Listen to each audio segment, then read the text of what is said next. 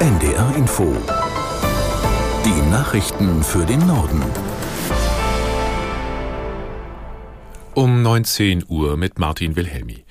3700 ärztliche Behandlungsfehler haben Experten im vergangenen Jahr festgestellt. In 2700 Fällen konnte nachgewiesen werden, dass den Patienten dadurch ein Schaden entstanden ist. Das geht aus der Jahresstatistik des medizinischen Dienstes hervor. Die Zahlen sind seit Jahren nahezu konstant. Stefan Gronemeyer, Geschäftsführer des medizinischen Dienstes, stellt aber fest, dass wir immer wieder die gleichen Fehler sehen, also auch schwerwiegende Ereignisse wie Seitenverwechslungen bei Operationen.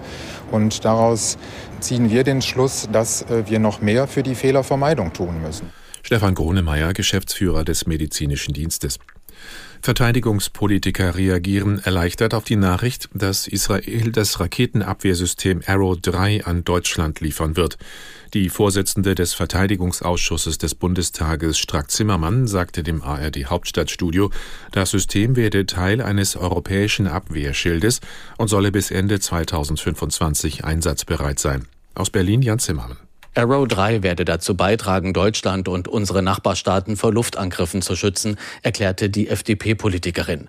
Der SPD-Verteidigungspolitiker Andreas Schwarz spricht von einem wichtigen Beitrag für die Sicherheitsarchitektur in ganz Europa. Israels Botschafter in Deutschland, Ron Prosor, sieht in der geplanten Lieferung des Systems einen historischen Tag, der die Zeitenwende in den Beziehungen zwischen Deutschland und Israel markiert.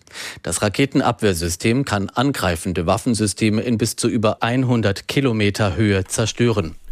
Polen wird parallel zur Parlamentswahl am 15. Oktober ein Referendum über den EU-Asylkompromiss abhalten. Einen entsprechenden Entschluss verabschiedete jetzt das Parlament auf Vorschlag der nationalkonservativen PiS-Regierung. Die Volksabstimmung soll vier Fragen enthalten, von denen eine wörtlich lautet Unterstützen Sie die Aufnahme von tausenden illegalen Einwanderern aus dem Nahen Osten und Afrika nach dem von der europäischen Bürokratie auferlegten Mechanismus der verpflichtenden Aufnahme?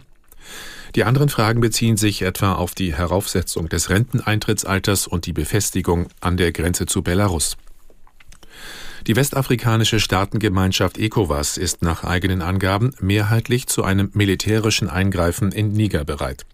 ECOWAS-Kommissionschef Musa teilte mit, alle bis auf die Mitgliedstaaten mit einer Militärregierung sowie Cabo Verde seien bereit, eine Eingreiftruppe abzustellen, um die verfassungsgemäße Ordnung dort wiederherzustellen. Die Militärchefs der ECOWAS-Staaten beraten noch bis morgen über das weitere Vorgehen. Soweit die Meldungen.